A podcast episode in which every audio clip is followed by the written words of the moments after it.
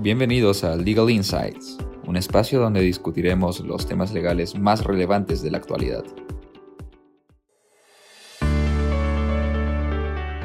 Hola, soy Karen Ángeles, consejera de Payet Rey Caubi Pérez Abogados y soy especialista en contratación pública. Y yo soy Brenda Sarrín, asociada especialista en Derecho Regulatorio. En los últimos meses se han abordado en numerosas oportunidades temas relacionados a las contrataciones del Estado en situaciones de emergencia. Así es, Karen. Por este motivo y en atención a las consultas recibidas por parte de proveedores interesados en contratar con el Estado peruano, en este episodio explicaremos brevemente el alcance del marco legal vigente con relación a este tema. Bueno, Brenda, para comenzar quisiera que nos comentes qué es una contratación directa.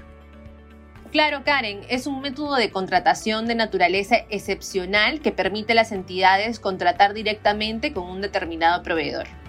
Este mecanismo solo puede ser empleado bajo ciertas causales. Una de ellas es la situación de emergencia. En estos supuestos, la entidad contrata de manera inmediata los bienes y servicios u obras que requiere para atender las necesidades generadas directamente del evento producido o para prevenir sus efectos. Y en este caso, ¿cómo se define una situación de emergencia?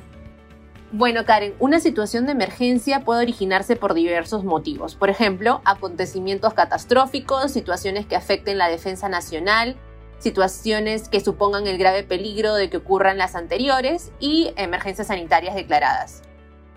Y a la fecha, ¿cuántas contrataciones directas por situación de emergencia se han registrado?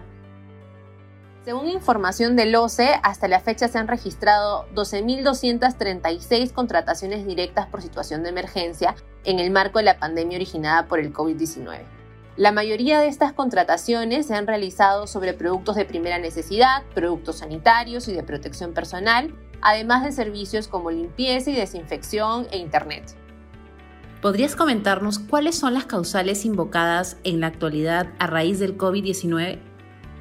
Claro, Karen, de acuerdo a la revisión de resoluciones de las entidades, así como de pronunciamientos del OCE, se advierte que las entidades estatales han empleado las causales de acontecimientos catastróficos y emergencias sanitarias declaradas para realizar contrataciones directas en el marco de la situación de emergencia causada por el COVID-19. Como se observa, la normativa aplicable contempla alternativas para proveedores el Estado para contratar en situaciones excepcionales bajo un paraguas de la misma naturaleza y distinto al régimen de contrataciones públicas. Entonces, dado que existen dos posibles causales que se ajustarían al contexto vigente, es necesario tener en cuenta las principales características que cada una de estas alternativas posee. En ese caso, Karen, ¿nos podrías explicar en qué se diferencian dichas causales? Por supuesto, Brenda, la causal de emergencia sanitaria se configura con la emisión de la norma que declara dicha situación.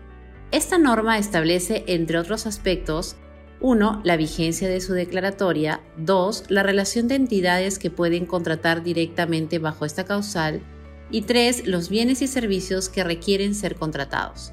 Por otro lado, la causal de acontecimiento catastrófico se configura ante un evento extraordinario ocasionado por la naturaleza, acción u omisión del hombre que generan daños a la comunidad. Como se puede notar, a diferencia del anterior, es un supuesto más amplio y general y no está condicionado a la publicación de una norma previa. En el caso de la pandemia originada por el COVID-19, el OCE ya ha concluido que este constituye un acontecimiento catastrófico. Así, según la situación en la que se encuentre, la entidad podrá invocar uno u otro supuesto para realizar la contratación directa. Y para finalizar, Karen, ¿cuáles son las particularidades de procedimientos de contratación directa por situación de emergencia? Esta causal permite a la entidad contratar con el proveedor de forma inmediata y poder regularizar la documentación pendiente de manera posterior. De este modo, documentos como el informe sustentatorio o la resolución que aprueba la contratación pueden ser elaborados, aprobados o suscritos durante el plazo de regularización que como regla general es de 10 días hábiles siguientes a la realización o inicio de la prestación. No obstante, a partir de la declaratoria de emergencia por el COVID-19 se han emitido normas que contemplan para ciertas entidades un plazo de regularización distinto, por ejemplo 30 días. Asimismo, respecto del requisito de inscripción en el RNP del proveedor seleccionado, el OCE ha señalado que si bien es preferible que el proveedor cuente con inscripción vigente, no contar con dicho registro no es obstáculo para poder contratar con la entidad. Adicionalmente, en caso ya se haya realizado la contratación directa, no será necesario regularizar la inscripción del proveedor en el RNP. Sin más que agregar, Brenda, ha sido un gusto tener esta conversación contigo. Muchas gracias. Gracias a ti, Karen. Gracias por escucharnos. Si tienen alguna duda o consulta, pueden escribirme a kal.prcp.com.pe. En mi caso, pueden escribirme a bsc.prcp.com.p. Asimismo, los invitamos a seguirnos en nuestras plataformas digitales de LinkedIn y Facebook. También los invitamos a visitar nuestro blog donde podrán encontrar las últimas novedades en temas legales y mucho más.